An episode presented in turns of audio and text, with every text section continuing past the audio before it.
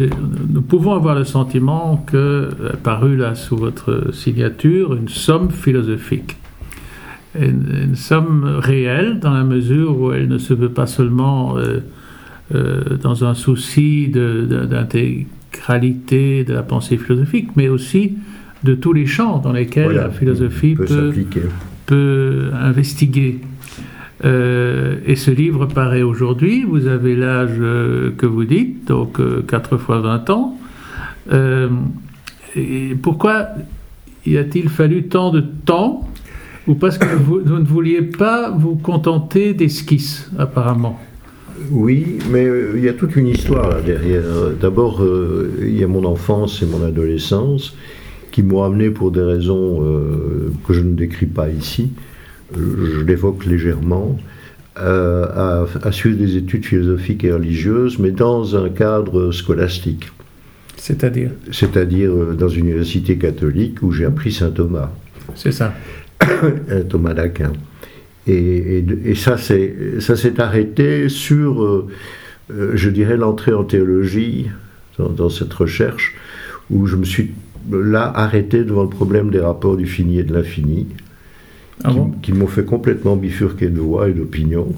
Et ça aurait pu aller jusqu'à la prêtrise? Ça aurait pu aller jusqu'à la prêtrise, hmm. absolument. Euh, mais ça n'est pas, ça n'est pas allé si loin. Et euh, c'est réellement le problème théologique, de, une, une, incompatibilité avec la théologie qui m'a amené à changer de bord. Et alors à essayer un peu tout. Euh, Mais alors, vous disiez entre le fini et l'infini. C'est-à-dire que le, le, fait euh, que même dans le thomisme, qui est quand même une philosophie très sérieuse, euh, le, problème du fini, du rapport, d'un rapport possible entre le fini et l'infini, n'est jamais résolu philosophiquement. Et d'ailleurs, je pense que Thomas d'Aquin pourrait être qualifié d'agnostique s'il n'était pas, s'il n'avait pas la foi. Mm-hmm. Et la, réponse est la foi, mais jamais une réponse philosophique à ce problème-là. Et, là, là mon, choix était différent. Donc en fait, vous n'étiez pas destiné à épouser la foi Non, non, non, non. J'y suis venu pour des raisons assez différentes, des raisons très personnelles. Euh, mon enfance pendant la guerre, euh, mes origines aussi. Euh, je vivais en Belgique. Euh, euh, mon père était décédé quand j'avais 14 mois. Là, là j'étais suisse. Il était suisse. Mais il était juif aussi. Alors que ma mère, qui est revenue vivre en Belgique, était, était belge. Était belge mhm. de milieu chrétien, mais, pas pratiquante. Mais pendant la guerre, elle a, elle a fait beaucoup pour me, me, forcer à occulter mes origines avec raison, je crois, pas par, très grande mmh. prudence. Mmh. Mais ça m'a marqué, ça a marqué très fort mon adolescence après la libération. Évidemment. Ça m'a fait chercher dans toutes les voies, donc ça m'a fait aboutir à ça. Euh, mais euh, ce n'était pas, je crois, par euh, vocation profonde chrétienne, c'était par, par recherche. Mmh. bon, c'est comme ça. et donc, et, ça, c'est mon entrée en philosophie, en fait. C'est ça que j'ai abandonné tout à fait, ou, presque tout à fait, parce que après je suis sorti, euh, j'ai travaillé dans une grande librairie, je le dis, euh, l'édition universelle à Bruxelles, vous avez connu ça certainement, où, ce que j'avais appris euh, a servi à l'achat, à la tenue des assortiments philosophiques, scientifiques, théologiques. Et euh, j'ai fait ça pendant 5 ans, et puis j'ai changé complètement de bord. Je suis rentré dans, chez IBM, IBM Belgique, et j'ai fait une carrière complète jusqu'à la, retraite. Et là, c'était dans les années 50 alors? Ça, c'était euh, les années 60. Ah le début 60. Donc, c'est les tout débuts de. Oh, j'ai commencé par la, les machines électrocomptables, là. Oui, oui. Avant les ordinateurs. Je suis passé assez vite aux ordinateurs commerciaux. Et puis j'ai fait à peu près tous les métiers possibles chez, chez IBM, euh, au niveau des cadres. Euh, j'étais aux États-Unis, j'étais en France, euh, et j'ai fini comme directeur général adjoint d'IBM Belgique hmm. en 92. Mais là, justement, le choc avec la technologie moderne et le bagage, disons, conceptuel que vous, aviez, vous aviez déjà, a pu peut-être vous, vous, préserver euh, d'une espèce de folie technologique sans conscience, qui est ce dans quoi nous, nous baignons aujourd'hui. Euh, en partie, oui, certainement. Encore que j'ai toujours été fort attiré, bien que j'ai fait une carrière plutôt commerciale euh, chez IBM, j'étais toujours très intéressé par l'aspect technique des choses. Mmh. Euh, et je le suis toujours aujourd'hui, surtout aujourd'hui où il y a des développements absolument extraordinaires. Et ces développements ne, vous, ne vous inquiètent pas? Ils pourraient m'inquiéter, mais enfin il faut les prendre euh, je dirais, avec un, certain grain de sel. On ne peut pas non plus être euh, purement conservateur dans une approche mhm. comme ça. Bien sûr. Donc il faut essayer de comprendre les, bifurcations positives ou négatives. Mhm. Les négatives sont très inquiétantes. Mhm. Euh, enfin, l'intelligence artificielle reste un, un, défi considérable pour la réflexion. Est-ce que ce n'est pas, mais là on, s'éloigne un peu, oui, que ce n'est pas euh, un peu déraisonnable d'appeler ça intelligence hmm, Je ne crois pas. non. Pourquoi pas? Euh, En tout cas, euh, l'intelligence est quelque chose chez Spinoza, en tout cas, mhm. ça permet de retourner au livre, mhm. qui est matériel. C'est pour comprendre euh, les choses, il faut passer par la connaissance du corps, et il n'y a pas de dualisme du tout chez, euh, Spinoza.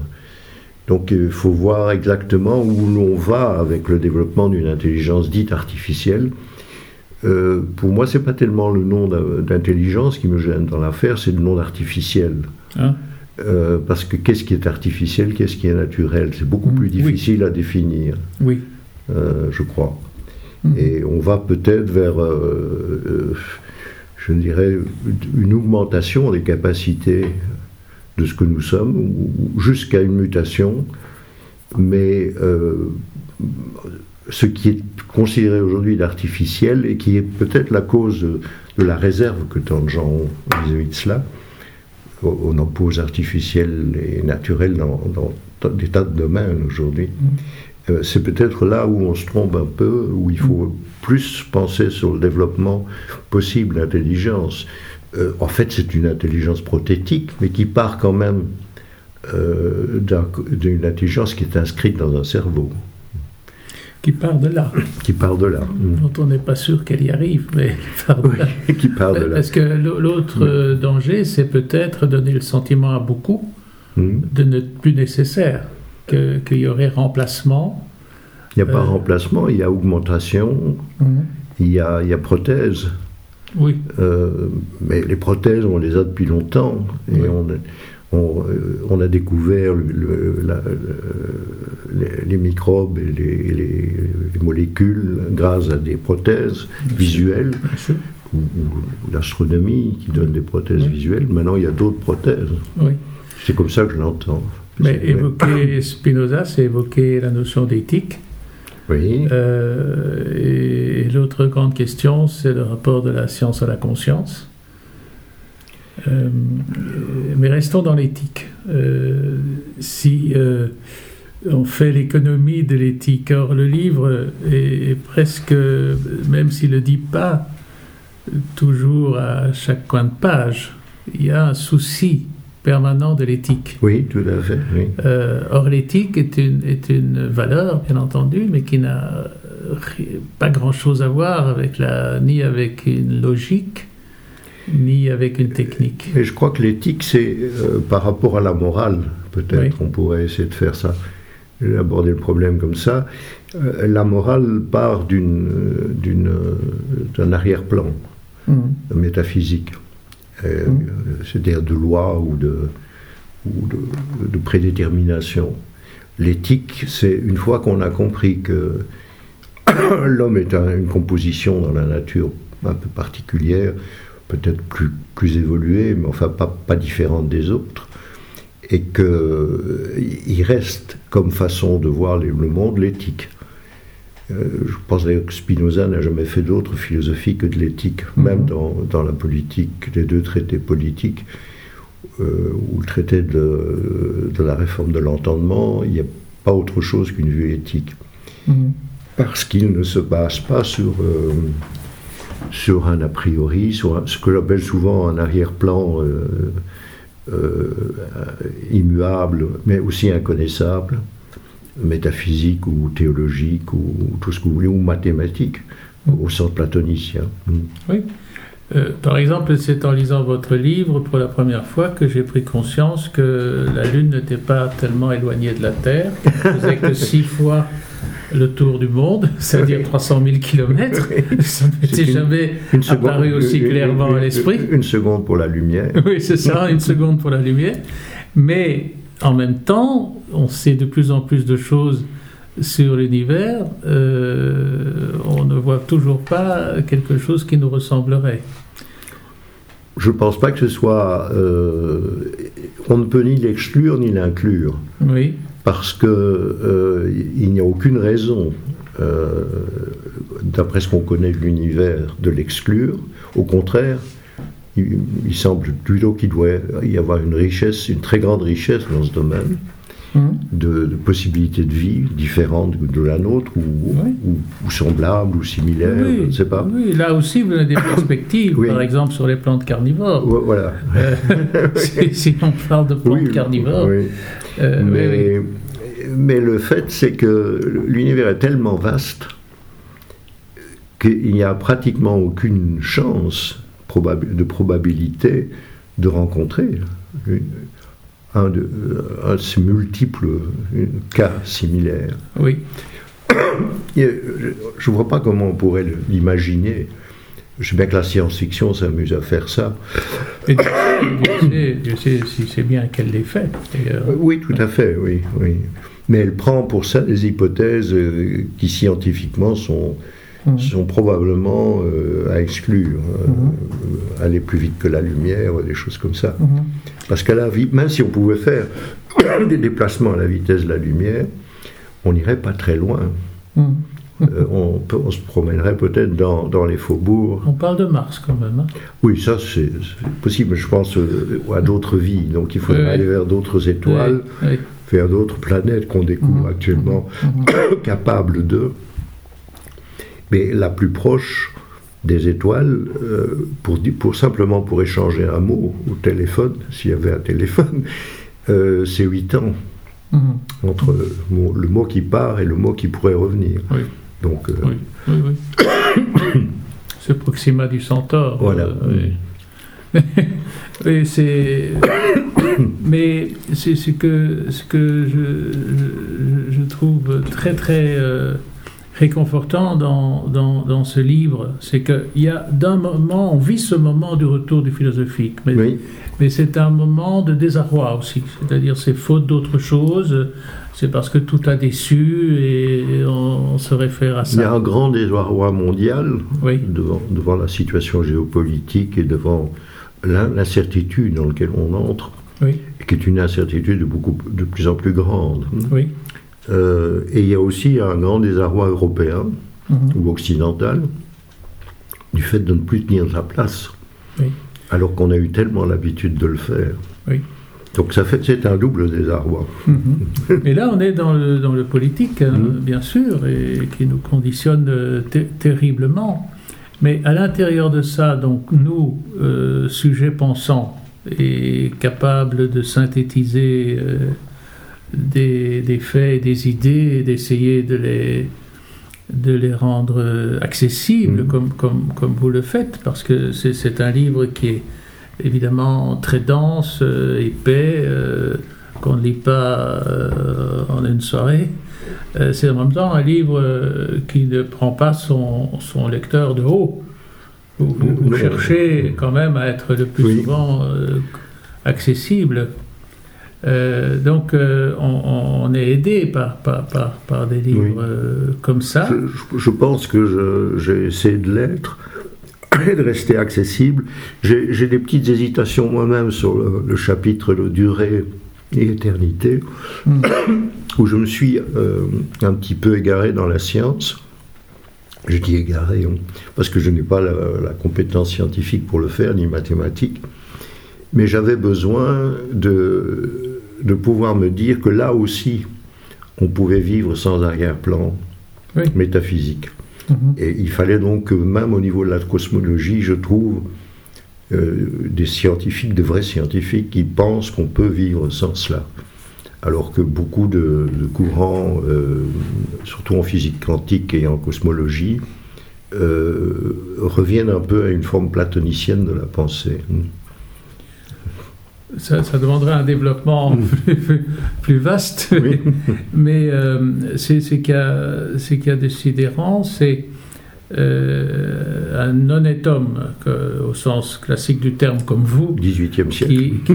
Qui, essaye euh, de, rassembler le plus de repères possibles et qui, les domine suffisamment pour pouvoir euh, le formuler. Parce mhm. que, par exemple, vous avez une technique du, paragraphe qui est très particulier. C'est-à-dire ah, oui, que vous, passez à la ligne il y a des paragraphes, euh, mais ils sont rarement euh, là, mm. des, longs paragraphes. Il y a beaucoup de paragraphes brefs, mais qui viennent aussi de. Qu'est-ce qui, qu'est-ce qui occupe le blanc entre deux paragraphes? C'est, parce qu'il n'y a pas le. C'est, avant de faire ceci, en fait, mm. parce que j'ai commencé à écrire très tôt en, quittant, en passant à la retraite. Oui. Euh, j'ai fait, j'ai essayé différentes choses. J'ai essayé de, d'expliquer ce que je pensais et ce que, à travers de, l'autobiographie romancée. J'ai fait plusieurs essais qui ne m'ont pas convaincu personnellement mhm. et que j'ai laissé de côté.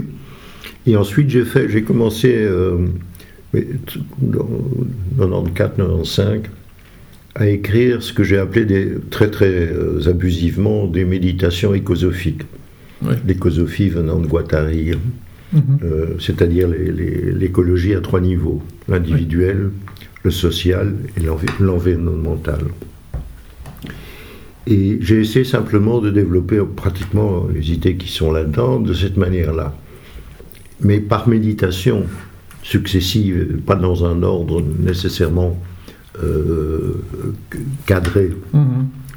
Et je pense que ça reste un peu là-dedans. Il, y a des traces de ça qui ressortent ici. Mais en même temps, ça vous permet de ramasser en un paragraphe euh, euh, énormément de, puissance de pensée. Mm. J'ai donné deux exemples ici. J'assume ici une science rigoureuse, soumise strictement à une falsification théorique continue, mm. à une vérification expérimentale inachevable est clairement indépendante de tout arrière-plan métaphysique. Oui. Ben, ça résume une espèce de testament philosophique. C'est partout. Hein. En quatre lignes. Oui, oui, ces quatre lignes euh, doivent résonner un peu partout. Mais oui, voilà. Ou alors quand vous dites euh, une philosophie qui ne doit donc en aucun cas leur servir d'aval, mais qui peut me servir à penser mon mode de vie dans un tel univers. une philosophie qui est donc à la fois et presque exclusivement une éthique doublée d'une politique. Hmm. Et, ça, évidemment, c'est comme des jalons sur un chemin. Hmm. Euh, Tout ça, à fait. Ça aide, ça aide le lecteur. ce chapitre-là, je, je, l'assume absolument. Mais je dois dire qu'il faudrait, c'est ça qui m'a fait penser qu'il oui. y aurait plusieurs livres dans le livre. Euh, si j'avais un conseil à donner maintenant à un lecteur, je dirais, tu commences par les 50 dernières pages. Ah. Et, ces 50 dernières pages, qui sont des aboutissements quelque part, euh, t'amèneront sans doute à te demander, oui, mais comment on en arrive là? Eh bien, tout est là, tout est donné. C'est une aventure de lecture. Et c'est pour ça que je pense que le livre devrait disposer de quantité d'aventures de lecture. Et ce serait plus possible si au lieu d'avoir 500 pages, ou à peu près, on, en avait euh, 8 fois 80, euh, vous voyez. Euh, il y, aurait moins d'intimidation pour le lecteur. Vous-même, vous seriez obligé aussi de refondre euh, mhm. un petit peu les choses, parce que c'est très accessible. C'est très accessible et c'est fait. Là, vous me rassurez, parce que je n'en étais pas sûr. Mais si, c'est-à-dire que c'est accessible à un lecteur d'aujourd'hui, c'est-à-dire qui est forcément confronté à, des, à une connaissance euh, de différentes disciplines, mhm. des plus scientifiques ou plus humanistes, si on veut. Mhm. Euh, mais, mais de là à être capable, d'ailleurs moi-même, je dis, une seule lecture ne suffit absolument pas. Hein. c'est, mais c'est fait par un homme qui visiblement n'est pas un, professeur dans, dans, sa et Qui n'a aucune prétention à, Voilà, mais qui est un homme installé dans l'époque, formidablement installé dans l'époque, qui a un rapport avec l'économie par la force des choses, avec la technologie, euh, forcément la, politique, euh, la sociologie mm. et tout et tout, et qui repasse tout ça par des prismes, mm. qui sont des prismes très peu familiers à, beaucoup de gens, même s'ils en ont une idée vague. Hein. Donc il y a une vulgarisation d'ailleurs actuellement de la philosophie, avec tous, les, tous les risques que ça comporte. Oui. Le, risque que j'y vois et que j'essaye d'éviter ici par une espèce de euh, d'insistance continue sur le fait que nous ne connaissons rien de l'infini mhm. euh, n'est pas toujours euh, présent dans les bouquins, dans les livres dont vous parlez, parce qu'il reste un acquis très très occidental qui est éléate platonicien, aristotélicien, qui, veut, qui, part d'un dualisme corps-esprit et qui laisse entendre que l'esprit peut connaître l'infini. Oui. Oui, oui, mais quand vous dites la façon dont vous parlez même des, des, grands noms euh, entre Platon et Aristote, ça, ça, devient, ça devient lumineux. mais il y a ici euh, Image et Passion, les errances communes, hein, un passage magnifique où, ça commence par euh, des propositions, euh, enfin toutes les mises en garde. Hein. Les conclusions hâtives sont en général tirées de données inadéquates, directement mhm. disponibles, sans rechercher celles qui sont nécessaires pour conclure. Là, j'étais fort inspiré par les travaux de Berg. Euh, c'est un, psychologue, psychiatre mhm. qui a écrit beaucoup sur, le, sur, sur, la question euh, comment je, maintenant je perds, je perds le, mot. Il y a un, terme technique euh, pour parler de cette psychiatrie. Ah, oui. Hmm. Oui, bien sûr. C'est une forme de, de, de, il faut en tenir compte. Hein. Voilà. Oui, oui, Mais euh, vous on va certainement vous inviter quand ça aura lieu, ce sera en septembre probablement, à la réception d'un nouveau membre de l'Académie, qui est une qui est une jeune femme, enfin oui, Véronique Bergen, qui a, Je connais deux noms, qui a fait sa thèse sur Deleuze. Ah voilà. Hein? Hmm. Et, euh, et, ça aussi, c'est très intéressant de voir que ici Deleuze apparaît régulièrement, mmh. euh, et Deleuze et Guattari, euh, mmh. mais on voit plus euh, ce qui est encore associé à Sartre, à Camus. ils ne sont même pas cités. J'ai tort pour Camus. oui, c'est un brave type. Mais c'est vrai que Sartre, bon, c'est un auteur de ma jeunesse, mais mmh. Euh, il me paraît un peu. Il ne me parle pas aujourd'hui. Mais non, hein. non. non, non, Par contre, Heidegger continue à parler. Oui, alors là, sur Heidegger, là, je dois dire que vous m'avez euh, bluffé. Ah bon? Oui, parce que, comment voulez-vous hein? Euh, Moi, j'étais un peu lié à un moment donné avec George Steiner. Oui. Mhm. Et, Steiner est un anti-heideggerien rabbinique. Oui, hein. tout à fait. Et, ça s'est beaucoup euh, déversé sur moi. Euh, et puis là, euh, dans tout ce que vous dites, je dois dire que c'est d'abord extrêmement mesuré. Oui. et c'est c'est vraiment c'est troublant, je veux dire, hein, parce que il a mauvaise presse, en gros. Tout à fait, oui. Hein. Et, la manière dont vous le, dont vous le traitez, qui consiste pas tellement à essayer de, de, quoi est-ce que vous devriez, vous, le, soulager, puisque vous n'avez pas de grief majeur à son égard. Mm-hmm. Mm-hmm. Mais ce qui est euh, aussi intéressant, euh, c'est justement euh, les principaux reproches donc vis-à-vis du, national-socialisme, oui. vous, vous, les, vous les placez vraiment en perspective. Hein. J'essaye, j'essaye, oui. Euh, j'essaye parce que je suis persuadé, enfin, je crois euh, qu'il reste au niveau de l'Occident le, dernier philosophe qui, qui, résume toutes les erreurs de, l'Occident. Et ce qu'on lui reproche, euh, en fait, on peut le reprocher à l'ensemble de l'Occident. Oui, oui. C'est ce que j'essaie de, de, montrer. Parce que comme, comme résumé de la philosophie occidentale, depuis les, présocratiques jusqu'à euh, Nietzsche en particulier, euh, Heidegger est extraordinaire. Et, mais il est entièrement dans, dans, la déviation ou la bifurcation occidentale. Il, essaye d'en sortir, il n'en sort pas vraiment. Hein. Oui. non, ça, c'est très, très touchant, très frappant. Moi, je ne connais pas bien Heidegger, mais je connais très bien Junger, par exemple. Oui. Et, et, je suis par rapport à Junger comme vous êtes par rapport à Heidegger. Euh, vous parlez de euh, Roberto. Non, Ernst Junger. Ah oui, oui, oui, pardon. Parce que Unger, c'est aussi euh, ah, Roberto Mangabera Unger, qui est un philosophe ah, brésilien extraordinaire. Oui, oui. Ce sont deux personnages qui ont eu affaire avec le, avec le nazisme. Mm.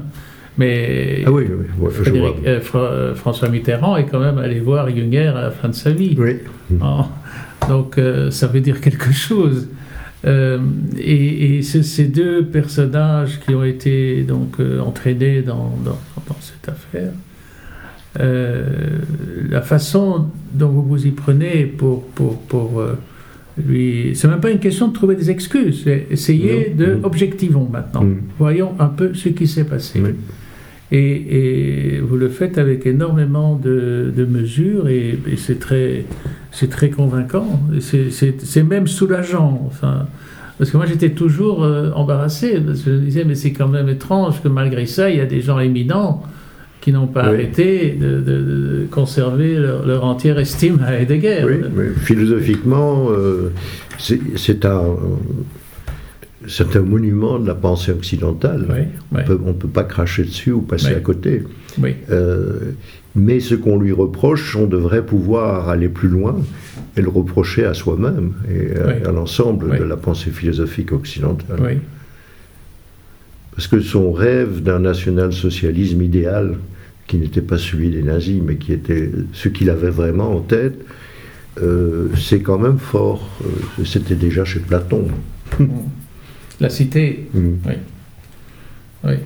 Mais, mais euh, national-socialisme, si on prend les termes comme tels, ils sont tous ce qu'il y a de plus vertueux. Oui, en principe, oui. Socialisme probablement, et pourquoi national, pas national National un peu plus difficile, avec plus de réserve. aujourd'hui. Oui. Surtout mm. aujourd'hui. Mm.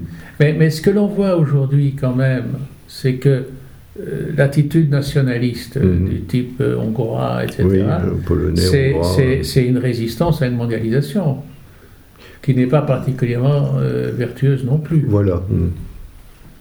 Oui, oui, tout à fait. Tout, c'est de ne pas trouver le langage pour, pour, pour, euh, pour se parler d'égal à mm. égal.